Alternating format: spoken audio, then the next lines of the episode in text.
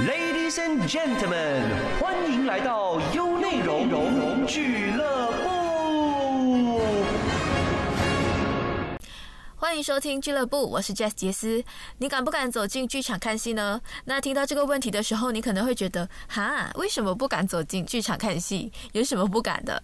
那老实说啦，其实我在当记者写译文之前呢，我是不太敢踏进这种艺术场域去欣赏舞台剧啊，或者是去看画展的人，因为我自认啦，我自己的那个艺术造诣没有很高，那也不知道自己看不看得懂，会不会看到一半睡着。那我相信呢，有很多人可能会跟我一样，就是会觉得艺术这件事情呢，好像，嗯，跟自己是有一点距离的。那当然，这是踏入剧场无形的障碍嘛。那有形的障碍呢？比方说有身障的人呐，撇开他敢不敢走进剧场，其实他能不能方便又自在的走进去呢，也是一个问题。之前在文艺座谈平台哲学茶席呢，他们就邀请到台湾国家两厅院的艺术总监来谈，人人都可以亲近艺术。非常感谢他们的引荐，今天我们就邀请到刘怡如总监成为这一集俱乐部的巨人，让我们听听看他是怎么样去打造一个共融剧场，让有身心障碍的，无论是艺术家或者是观众，都能享有文化平权。有请巨人驾到！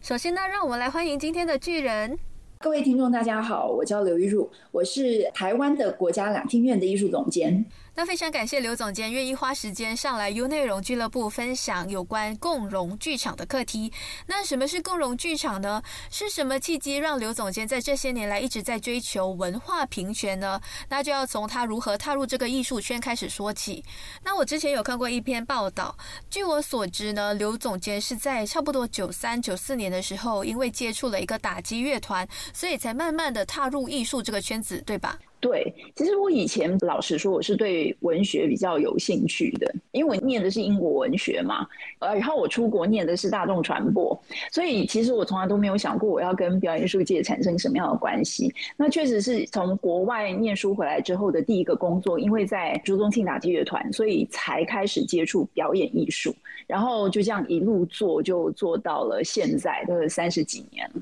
嗯，可是就是有兜兜转转，就是离开过这个领域，然后又再回来。对对对对对，问我这个途中，我自己因为念的是大众传播嘛，所以当初本来以为自己会往广告、新闻或者是公关界去发展，所以在这个途中，我有转进公关界工作了大概四五年左右。后来还是觉得啊，好像可以从呃表演艺术里面得到的快乐比较多，所以就又转回来了。嗯嗯，所以是在二零一八一九年的时候就成为了台湾国家两厅院的艺术总监，对吗？对，做艺术总监是二零一八年，但是其实我在两厅院已经进出，这是第三次了。嗯嗯，而且那时候我就有看了一篇报道，说你其实，在二零一九年那段时期有设定了一些工作目标，就包括好像数位转型啊，或者是呃，刚才我们有提到的打造共融的一个剧场。是，其实因为两天院有一些背景嘛，就是它是台湾第一个国际专业型的剧场，然后呢，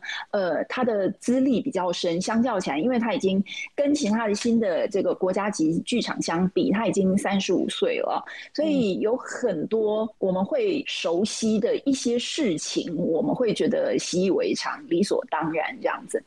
那可是如果我们真的要以一个机构的经营来看它的话，我自己内心觉得它。应该到了一个得改变的时期啦，就像任何一个企业，它可能走到了某一个阶段之后。他如果没有一个什么样子的转型或者是目标的调整的话，他很容易就往下走嘛。那所以那个时候我去看两厅院从过去到现在的历史，我觉得刚好是一个很好的时期，可以来检讨两厅院过往做事的习惯，然后还有我们未来要面临什么样子的挑战。所以那个时候就定了几个的核心，第一个就是共融，就是它必须成为一个人人的剧场，也就是每一个人不管你的身心状况、背景条件都。应该要能够自由自在的进入到剧场。那第二个就是数位转型，就是说我们以前是电脑化了。可是我们不能说我们数位化了，那所以所有的资料都在个别的电脑上，可是它彼此并不串接，那这一点会造成我们在工作上的很多误事跟困扰。那另外还有一个是这个呃，有人说有机，有机在谈的其实是跟艺术家之间的关系，因为以两天院过去的背景，我们很容易变成是节目买卖单位。可是我们跟艺术家们缺少了彼此合作跟共创的这样子的精神跟方法。可是很多时候，作品在这样子的过程当中，它可能缺乏了更往下扎根跟往外拓展的这个可能性。那比如说，我们其实一直在拓展国际上的视野或可见度。可是如果我们只是在买卖节目的话，那其实我们很难带着这样子的作品到国际上，让全世界的人都可以认得或者是认识台湾的文化啊。所以那个时候就想要改变跟艺术家之间的工作方法，才会。提出有机这件事情，然后当然还有一个叫界限的流动啊，界限流动其实是我们在拓展我们自己可能的脉络，就是说我们如何跟国际上接轨，所以因此就依着我们自己的需求跟我们看到的产业发展而定出这四个目标，就是人人数位有机界限的流动，嗯。嗯，那在这四个核心当中呢，我对共融剧场这件事情还蛮好奇的。因为以我一个艺术门外汉来说，可能从字面上我可以猜测到文化平权的定义。可是呢，到底什么是共融剧场呢？其实真的非常简单，就是一个剧场能不能让所有的人，就包含身心状况不一样嘛，然后还有背景不一样的人，能不能够都觉得他们可以自在的进到剧场里面来。欣赏艺术，参与艺术，其实用最白话的方式说，也就是这个样子了。所以我们在谈文化平权或者是文化禁用这件事情，说起来也就是开放剧场，让剧场不要成为少数人专有的特殊特权场域。因为我们自己知道嘛，就是说，其实剧场，尤其是两厅院它成立的背景，呃因为我们长得又很像一个皇宫，所以很多人会觉得，我如果没有很厉害知道艺术的发展，我就不应该进到这个场域，或者是这个场地跟我没有关系，然后我都看不懂。那或者是说，因为我们的场馆它是一个传统建筑，所以它在硬体上，你比如说它阶梯特别的多，然后它很多的门都建在一个这个台子上面，那所以就会变成。实质上，对于行动比较不方便的人是很难接近的。然后我们大家就常常把艺术这个事情弄得非常的严肃嘛，就是你坐在剧场里面，乖乖的不要动，不要做出任何的声音，不要移动，然后不能出去哦，不能在错误的时间拍手，就是设了非常非常非常多一般人其实蛮难理解的规定啦。所以很多人其实不进剧场。我们盘算过嘛，你说整个北台湾，我们可以涵盖到服务的区域加起来人口是六百。百万呐，可是两天院一年进来的观众人次也不过就是三十五万人而已，所以在比例上，我们就觉得，哎，这个好像有很多，好像可以值得再想想，我们到底服务了什么样子的人，用什么样的方式来吸引观众这件事情，我们就重想。所以我觉得他没有什么高深的学问，他其实只在讲一件事情，就是是不是所有的人都觉得进剧场是一个轻松而自在的一件事情？你不需要人生要赚多少的钱。你不需要先去念艺术史，你才可以进到剧场里面，而是你作为一个国民，你作为一个人，你其实就有资格，跟你有权利进到剧场里面来。它的概念就这么的简单。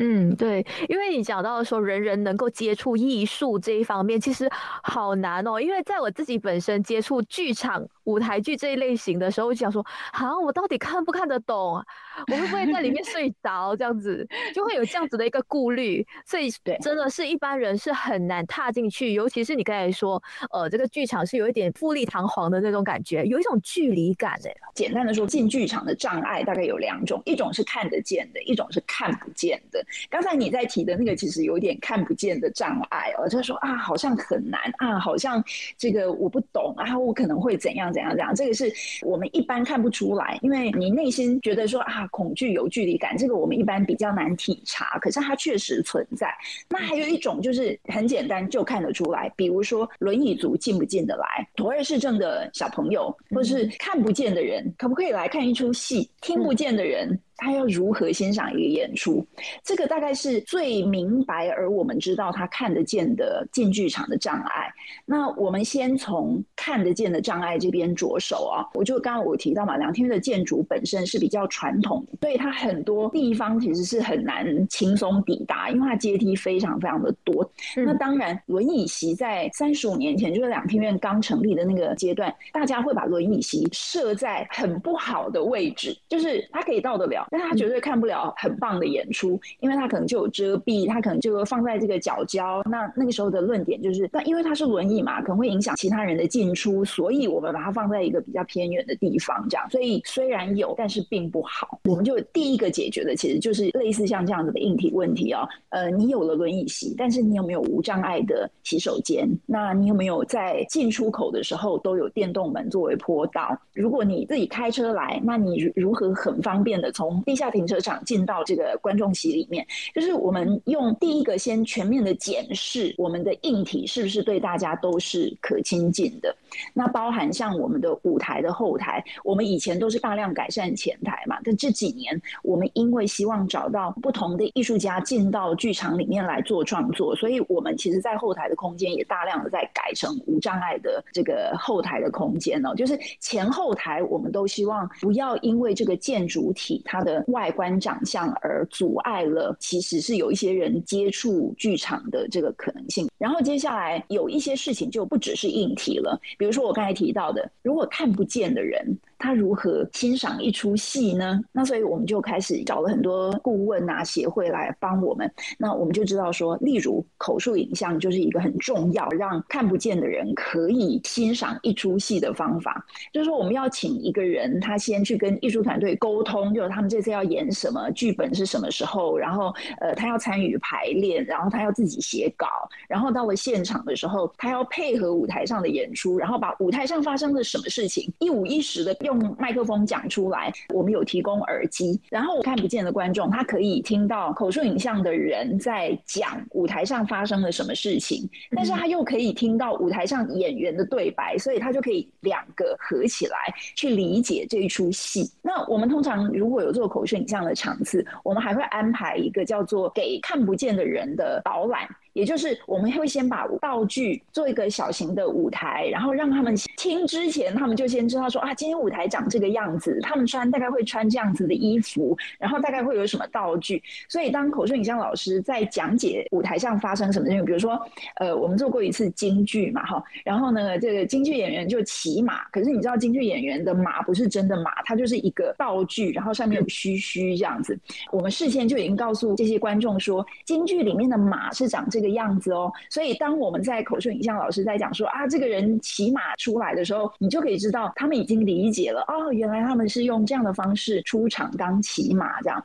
所以类似像这样子的服务，我们就开始想说哪些是应该做而我们没有做到的，我们就开始一样一样的去检讨。从我们平常在服务的概念，从顾问给我们的意见，从我们去参考国际上的一些剧场他们怎么做，大量的学回来，然后我们自己。己再来依着台湾的状况，依着我们跟台湾的一些身心不一样状况的人，我们就跟他们一起研究，一起讨论，说，哎，怎么做可能对他们来说是最好的，所以就一路做到现在这样。嗯嗯，其实我在听总监分享他们是怎么样去帮助一些身心障碍者自由出入艺术场域这件事情呢，我是很感动的，因为我本身有家人也是视障，那你不要说带他去剧场，就连我们去电影院的次数也是少之又少，因为我们也知道有时候电你。要去铺成一些情节或者是故事的时候呢，就会出现一大段的背景音乐。那他那时候就会问：“诶，现在到底发生什么事情？”那我就要在电影院里面小声的解释。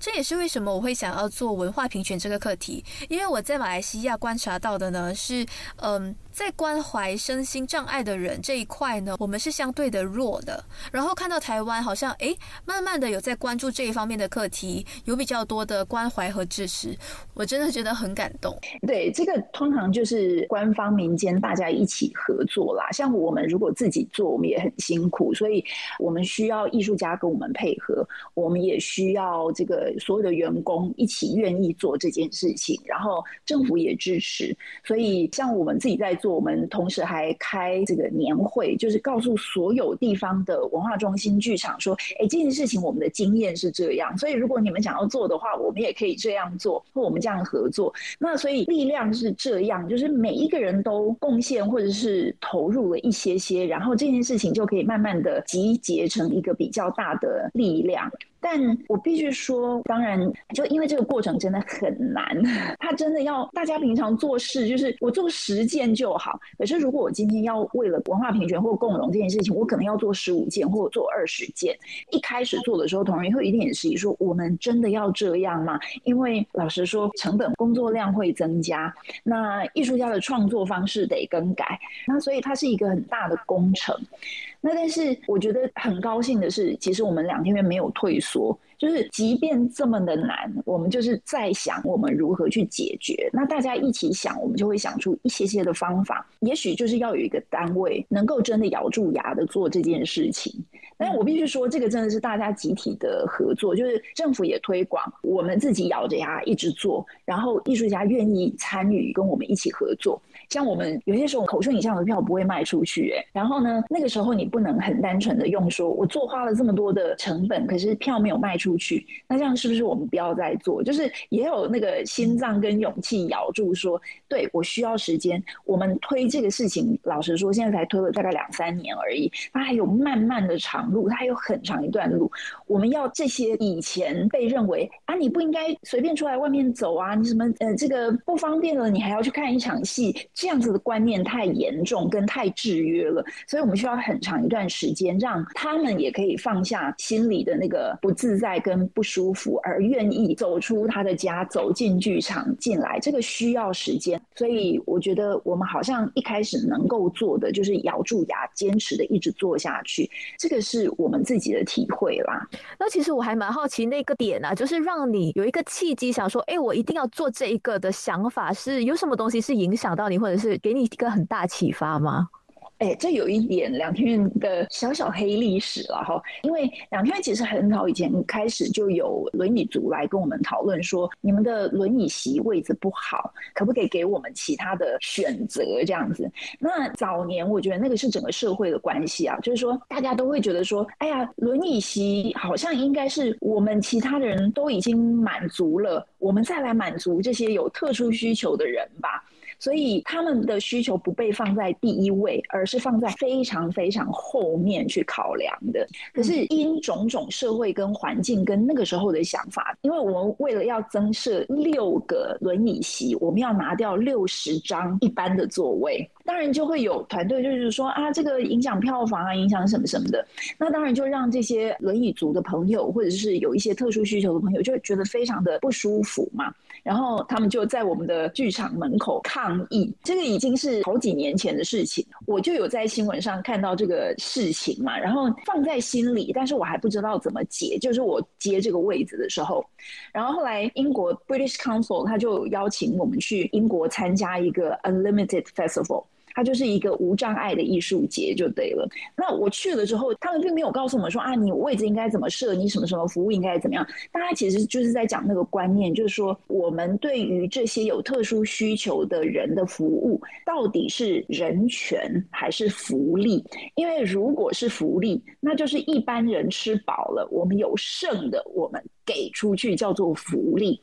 但是如果你想他是人权的话，他跟我一样，我们都出生在这个社会里面，那他为什么要跟我享受不一样的人权呢？剧场毕竟是在谈人的事情。我认为的剧场应该要关怀的是这个社会上更得不到资源的人，跟更得不到支持的族群，这样。那所以我就觉得，好像我们应该真真正正的处理一下朗厅院关于这件事情的态度跟信念吧。所以我们就是从那个时候开始，我们从二零一八年的年底吧开始筹组我们自己剧场里面的共荣小组，然后大家一起讨论两厅院要怎么走共荣的。这条路，呃，我虽然是起了个头，但是靠同仁大家一起努力，把这件事情做到了今天这个状态。嗯，然后刚刚你有说到的是，其实是比较关乎身体有一些障碍的人，其实我们都已经慢慢已经可以开始解决他们的一些问题嘛。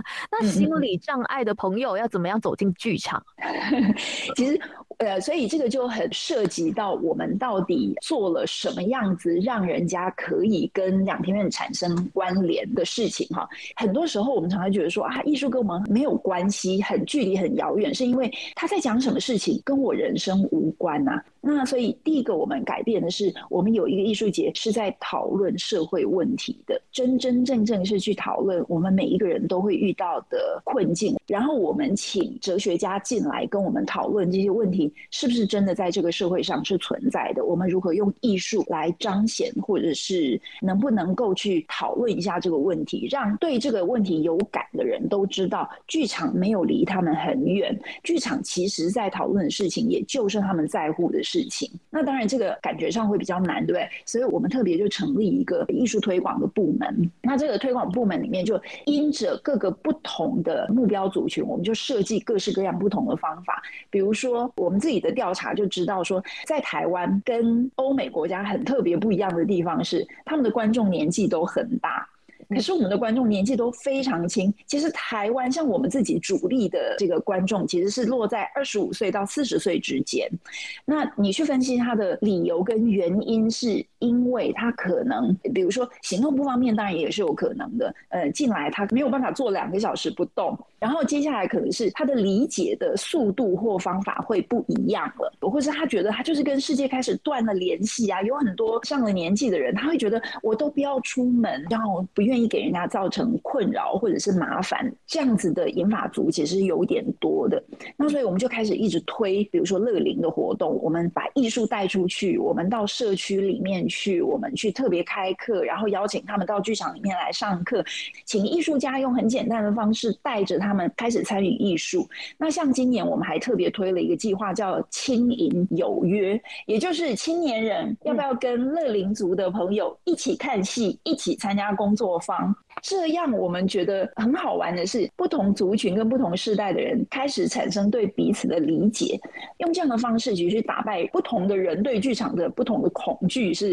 呃要用不同的方式去解的。所以，呃，例如。对于银发族，我们可能有这样的计划；可是对于小朋友，我们有小朋友的计划。那另外，我们还有一个安排，叫做轻松自在场。这轻松自在场是跟艺术家先沟通的。我们希望所有不同条件的人都可以在这里面轻松自在啊。那包含是坐不住的人，他可能哎，就是他途中就要出去上洗手间再回来，呃，要出去喝个水再回来可以。自闭症的小朋友、妥瑞氏症的小朋友可不可以进来？可以。那有些时候，你知道，呃，在很多像剧场这样的地方，其实是有点不欢迎爸妈带着年纪太小的小朋友进来听音乐会啊、看演出的。那我们的轻松自在场可不可以？可以。那也就是说，因为跟艺术家产生了沟通，他们会设计一些特别的节目，让所有来参加这个轻松自在场演出的人都可以在这样的活动里面，不会觉得自己干扰别人，不会自己开始就觉得害怕。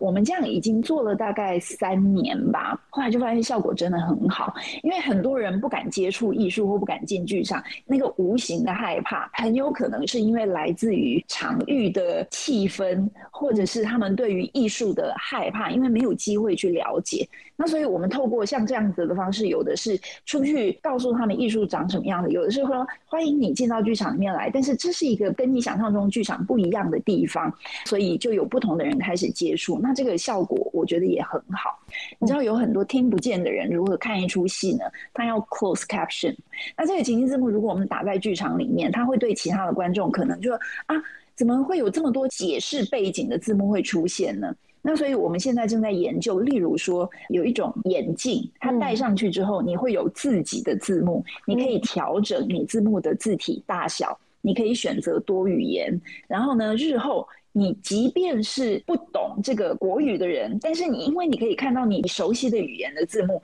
你同时也就可以欣赏了一出在台湾发生的戏呀。当然这也是共融的项目之一，那也是我们在讨论科技能不能够帮助共融项目的一个很重要的一件事情。所以，我们用各式各样的方法，虽然好像是在解决那个看得见的障碍，可是，在一定的程度上，我们希望有一些手段或方法，我们也可以去接触跟解决大家对于剧场的恐惧跟不熟悉。这个方法，我们持续的在研究跟采行当中。嗯，那我相信呢，要教育大众呢，什么是艺术这件事情呢，一定是需要艺术家和各单位的配合。那其实我还蛮好奇的点是，那艺术家在制作一出戏的时候，他是需要制作两个版本吗？呃，可能就是一个是一般观众欣赏的，另外一个是有特殊需求的，还是他们是只需要做一个版本，大家进来看同一出戏，这个才叫做共融剧场。对于艺术家来说有两种，第一个就是他跟平常做戏的方式一样，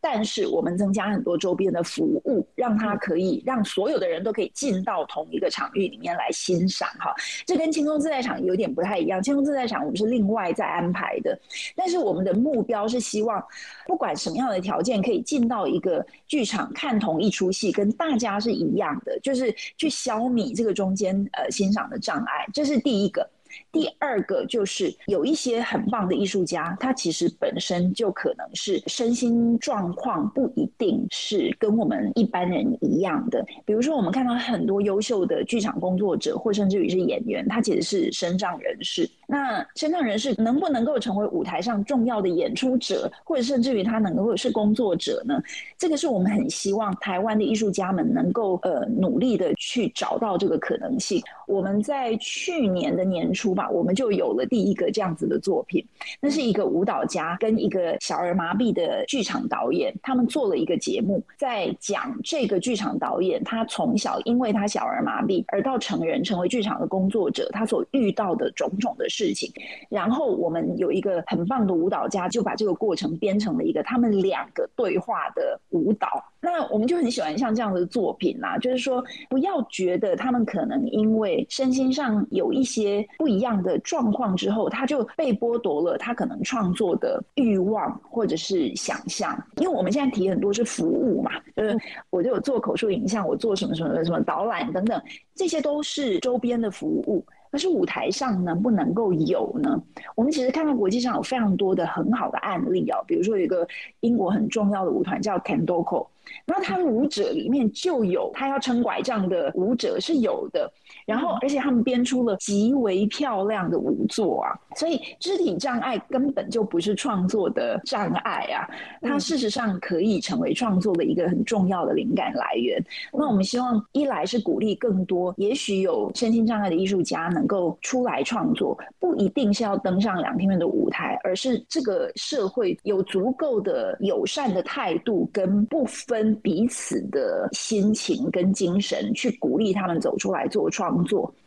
我们之前开年会的时候就遇到德国的一个剧场，然后呢，因为他们的体质跟我们不一样，他们是自己养剧团、养演员呐，他们的演员里面就有一定的数量的唐氏症或者是特殊身心障碍的人当成演员。所以他们不会叫人家去装唐氏症的演员，而是真正他们自己就聘了唐氏症的演员。所以他们的创作也就会围绕着说：“哎，这个就是真实的社会嘛。我们的社会里面本来不是每个人都长成一样，那有各式各样不同的条件的时候，他们是不是仍旧能够是舞台上我们在呈现的作品呢？所以我觉得他们很厉害，希望未来能够在台湾看得到更多这样子的作品吧。所以艺术家要有心理准备吗？第一就是艺术家要知道，他这个作品，他的观众不会只有一种样子，他应该要为不同的多元的观众进行准备。那第二个是。当他在创作的过程当中，他能不能够也思考到，不一定所有的演出者都要在一定的条件，或者是创作者不一定都要在我们以为的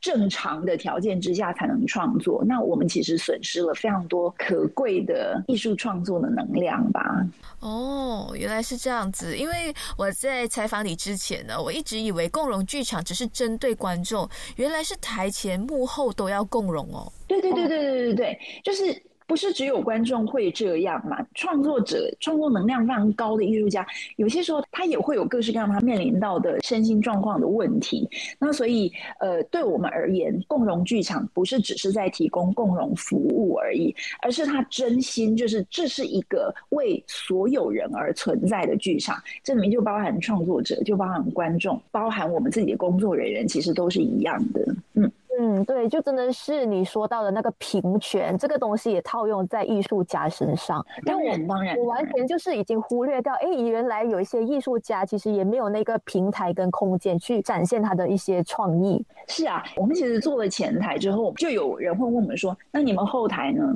我们以前确实有坐轮椅的艺术家，但是他进不了后台啊，没有坡道，没有这个无障碍空间，没有这个无障碍厕所，所以我们被人提醒了之后，就想说啊。对吼，我们也应该后台也要改变，所以我们就是前后台在这几年一直都在硬体上面改变，为的也就是他们有机会让我们看到不一样的软体。对，那根据你的观察，其实你觉得哪一个国家是会比较注重这个文化平权，或者是在软硬体设备做的比较好的？英国跟德国是我觉得真的是比较好的，就扎实的来做啦。当然，我们自己在做这个的时候，就是呃，请同仁全世界去跑了一趟嘛。他们其实也真的都做很多，然后也算是真的都花了很长时间在做的。那英国因为他很倡议这件事情，比如说像我们有一次要开年会，我们就注意到说他们的爱丁堡的易碎节，他们就做了非常完整的呃那个 step by step 如何做共融的这些资料，我们就知道他们。其实都很认真的在推广这个概念，所以那个时候我们也取得他们的授权，就是翻译他们的东西放在我们的网站上，也给大家作为一个参考。呃，就我们自己的经验的话，英国的体系做的真的还不错。有时候我们邀请他们来，我们就大家就交换一些意见，所以很有伙伴的感觉啊。嗯，当然我知道你刚才有提到有很多的挑战，就是实的虚的都有。那其实，在面对这些挑战的时候，有什么让你觉得很难去跨越的吗？或者是印象很深刻的？有人去抗议说：“我不要跟不同的人在同一个剧场观剧吗？”有，真的有。我觉得其实什么是最难？大概就是人心最难吧。那这样讲好像有点过于灰色啊，但是确实有些人是很容易去划分那个彼此啦。就像我们真的做轻松自在场的时候，就会很多人就会在我们的脸书上留言说：“可不可以不要做这么多啊？”我还曾经有观众真的当着我的面就跟我讲说：“他们就是不适合啊，他们就是不要进来啊。”就是这样也是有的。所以有些时候是真的内心会有一点点的 shock，说：“哎，你以为这个是一个普世的价值哦？”可是有人其实是不接受的。但我自己觉得，我能够做的事情就是咬住不放，就是不要被这个事情影响或打倒吧。因为如果这是一个对的方向，那就需要有人带着钢盔往前走啊。即便我说有些人是反对，可是我们得到的鼓励其实也非常非常的多。我记得有一次，我们就看了一个京剧，然后我们用口述影像的方式嘛，然后是一个女儿带她看不见的爸爸来看的，然后呢，他就参与了我们说的包含事先的解释啦，然后听这个口述影像，然后呢，我内心就很害怕，想说我们会不会做的不好？结果我们在散场的时候啊，这个爸爸因为他看不到其他的人嘛，他就很高兴的对他他女儿很大声的讲说：“这是我这辈子看过最好看的一出戏了。”然后那个时候我就这样啊。对，这样就回答了我们为什么要做这些事情，就是为什么要 extra 的花这么多力气，好像也就在那一瞬间就觉得还蛮值得的。对，其实身心障碍其实不应该是被隔离的，而是要一起共进退的。当然，当然，这个是我觉得任何一个文明要进步的国家应该有的基础的概念吧，就是说。人怎么能分彼此呢？更何况他们遇到的状态不是他们自愿的嘛，所以我们才说这个是权利，这个不是福利。嗯嗯，对，因为我一直以为说设定一个呃，我们叫 OKU，OKU 就是残障人士的一个位置，就算是已经给他们进来了。原来哦，共融剧场并不是这个意思。硬体真的最简单，我觉得任何一个剧场其实都不成问题。那但是是软体，因为你看，像我们以前又盖成像宫殿的这个样子，我们都可以在硬体上解决的话，其实硬体真的不会是最难的地方。最难的真的是软体跟人心的改变。嗯，真的，虚跟实的话，真的是虚拟的东西，就是摸不着的东西，比较难控制。那倒是真的。对，那其实选择走这样一条不平凡的路，是真的是需要很大的那个坚持才能继续做下去的。你没有想过要放弃吗？哎，我必须老实说，我还真心没有想过放弃。我就觉得这个事情好像也没什么可以商量啊。呃，回过头去，其实是在想到底为什么要存在剧场这样子一个机构啊？它不是为了服务少数人，说进来可以穿的美美、漂漂亮亮的，在这里享受一个晚上。我觉得好像那个不是剧场的价值。那所以我认为我们在思考的对象就应该是所有人。呃，那难是当然难，退缩没有想过。有些时候同人会有一点点的挫折感，我是刚动嘴啊，我可以很咬住不放。是事事同仁在做的，有所以有些时候同仁会有挫折感。一开始做会被艺术家骂呀，然后呃要推这个不行，要推那个不行，所以把他们的工作搞得非常非常的困难呢。然后或者是说，我们花了这么大的心去做这个，可是那个票没有卖出去啊，所以有些同仁有些时候就会想要退，说可不可以有做就好，不一定要这么多呢？那我自己只是觉得说，他可能不是特别的容易，所以才那么多的剧场没有办法做。那我们好不容易都已经踩出去了，如果我今天退，那就是告诉大家说这件事情不容易做，所以你们大家都退吧。所以我觉得没有办法退，于我来说是这样的考量啦。嗯嗯，那对于这个共融剧场这件事情，我们其实已经到了最尾声的阶段，我们想说要来一个总结。所以如果是想要跟剧场人啊，或者是观众说的话，你会有想什么要传达的吗？嗯，共融这件事情是这样子。也许只有一个人在走的时候，他会走的比较快。比如说，只有我一个两厅院在推这件事情的时候，我自己想做什么我就走。但是如果有一群人来一起做的话，那我们就会走得很长很久。因为让大家一起来做的话，我们就有机会真正改变社会，真正改变环境，然后我们就会离那个梦想更近。我们要有伙伴，我们要有志同道合的伙伴，然后我们一起走。嗯，听了你说的这一番话之后，我真的很感动，因为可能我自己本身有家人是需要这份支持的嘛，所以在看到有人是这么努力在为他们，呃，也就是身心障碍者去发声，我觉得内心真是很暖。那希望接下来呢，有更多人能够关注到文化平权的这个课题，大家一起努力打造一个共融剧场，甚至是一个共融社会。今天的节目就到这，那非常感谢刘一如总监呢，愿意上来俱乐部做客，跟我们分享这么精彩的话题。想重温。精彩内容，到 Shop App 搜寻俱乐部即可收听 Podcast，优内容让你过上优质的生活。